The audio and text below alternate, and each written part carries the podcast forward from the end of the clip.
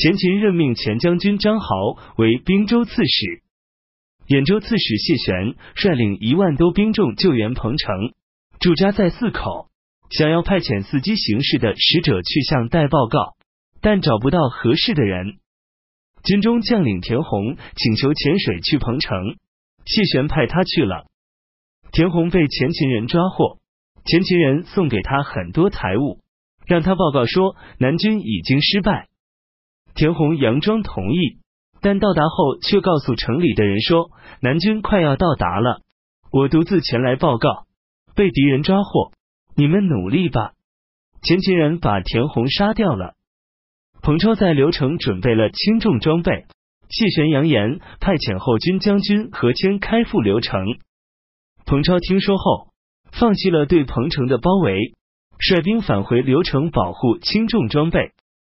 待率领彭城的部众跟随何连投奔谢玄，彭超于是占据彭城，留下兖州治中徐包守卫彭城。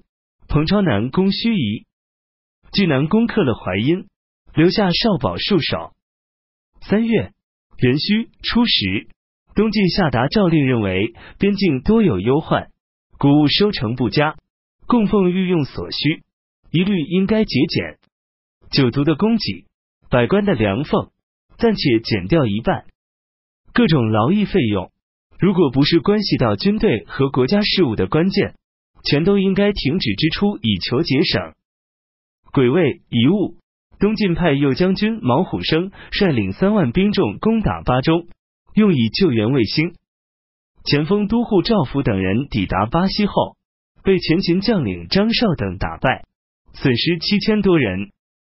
毛虎生退到巴东驻扎，蜀人李乌聚集了二万兵众，包围了成都，以响应毛虎生。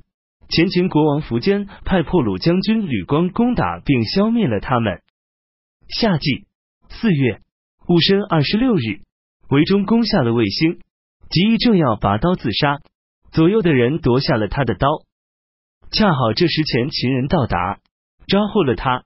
吉义一言不发，粒米不进而死亡。前秦王苻坚感叹地说：“前有周不是屈服，后有丁木洁身自好，如今吉义又闭口而死，为什么晋朝有这么多的忠臣呢？”吉义的参军石颖逃了回来，东晋朝廷得到了吉义临终前亲笔写下的奏书。下达诏令，追赠他为益州刺史。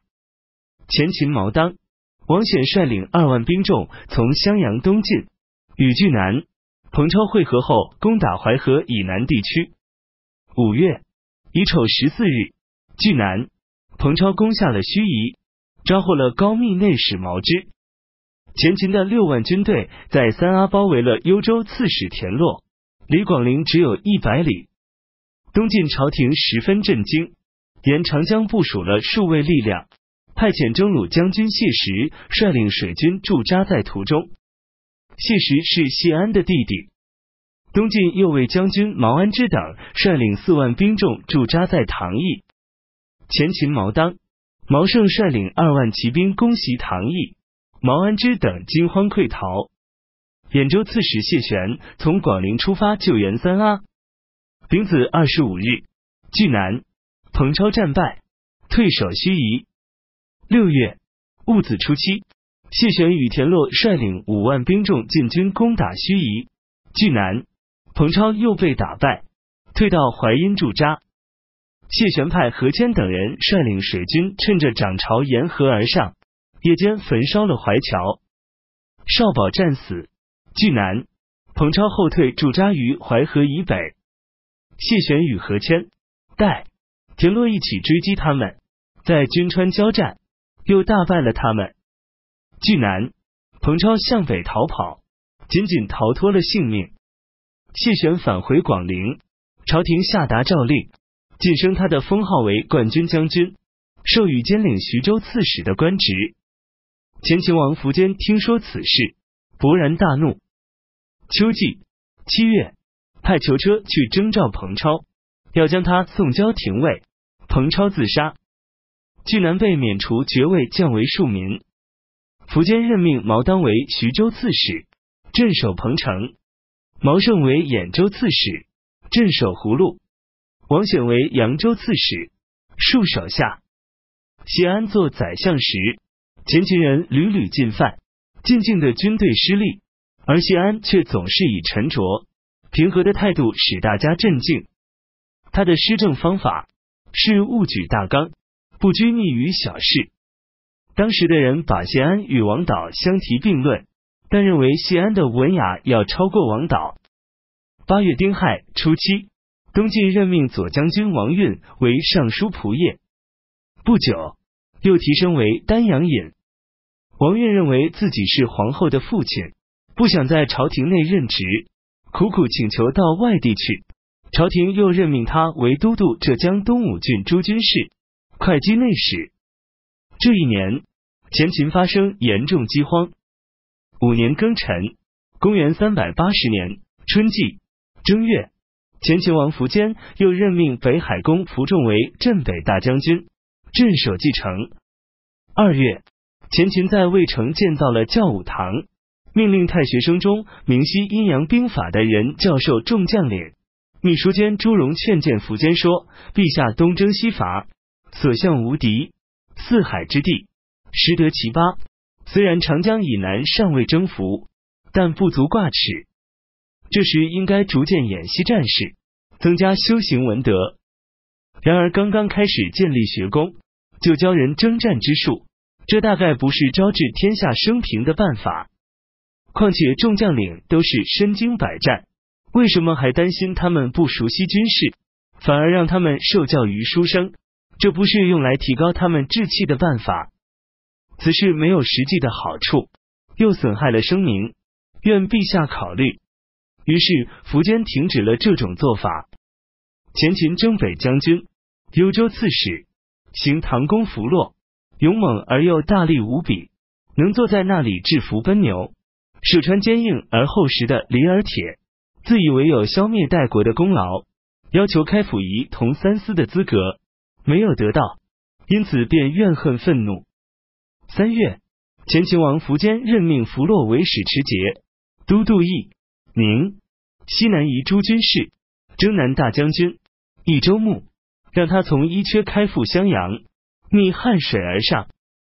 弗洛对他的官属们说：“我是王室的至亲，不能进入朝廷成为将相。”而一直被摒弃在边远之地，如今又把我投向西陲，还不让我路经京师，这里边一定有阴谋诡计，是想让梁城把我葬身于汉水。幽州治中平归说：“逆取顺守，商汤、周武就是这样，因祸为福。齐桓、晋文就是这样。主上虽然还没干昏庸暴虐之事，然而穷兵黩武。”百姓中盼望安身休息一下的人，十有九家。如果民工将神奇一术，境域之内的百姓一定会随从如云。如今您横跨占据全燕，南扩东海，北边统领着乌桓、鲜卑，东面带领着高句丽、百济，士兵不下五十多万，为什么要束手服从征召，迈向不测之祸呢？弗洛捋起袖子，大声说。我的主意已定，反对者斩首。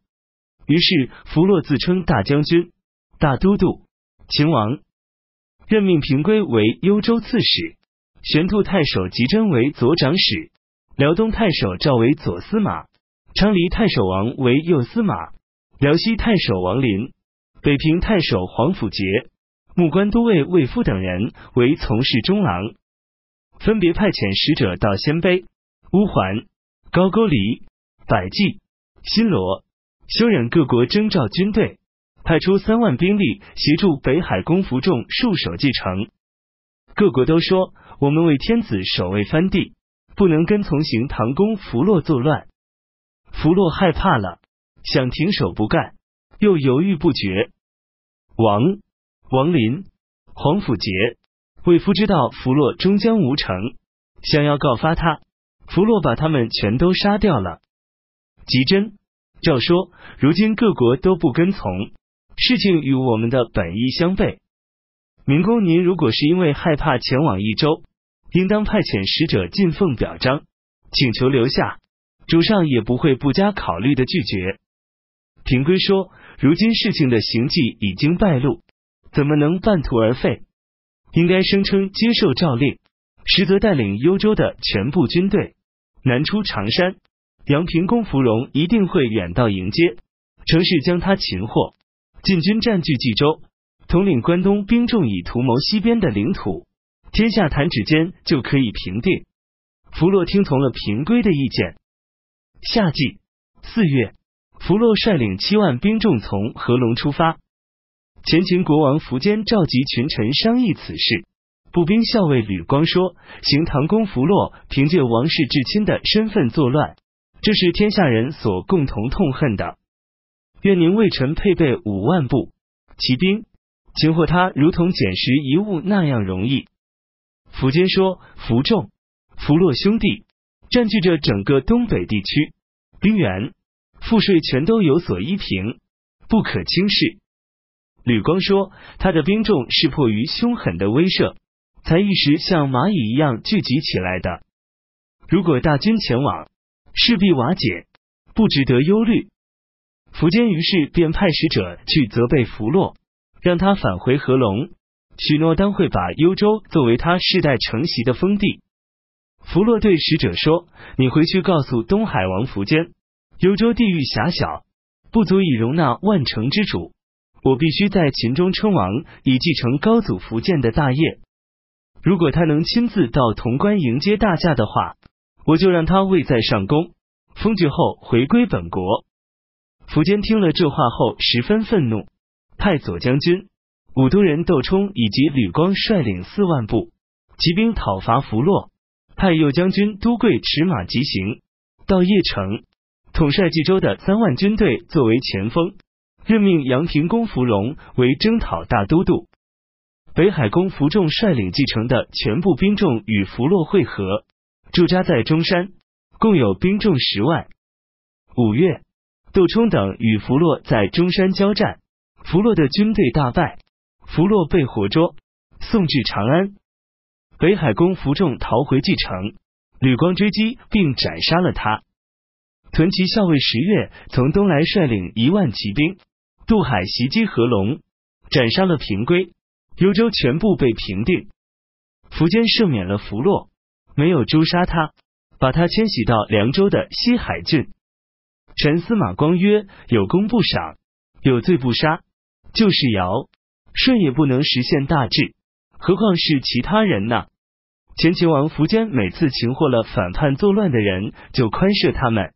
从而使他的臣下对叛逆作乱习以为常，干险恶的勾当还心存侥幸，即便是力量不足被擒获，也不用担心被杀。这样祸乱从哪儿能停息呢？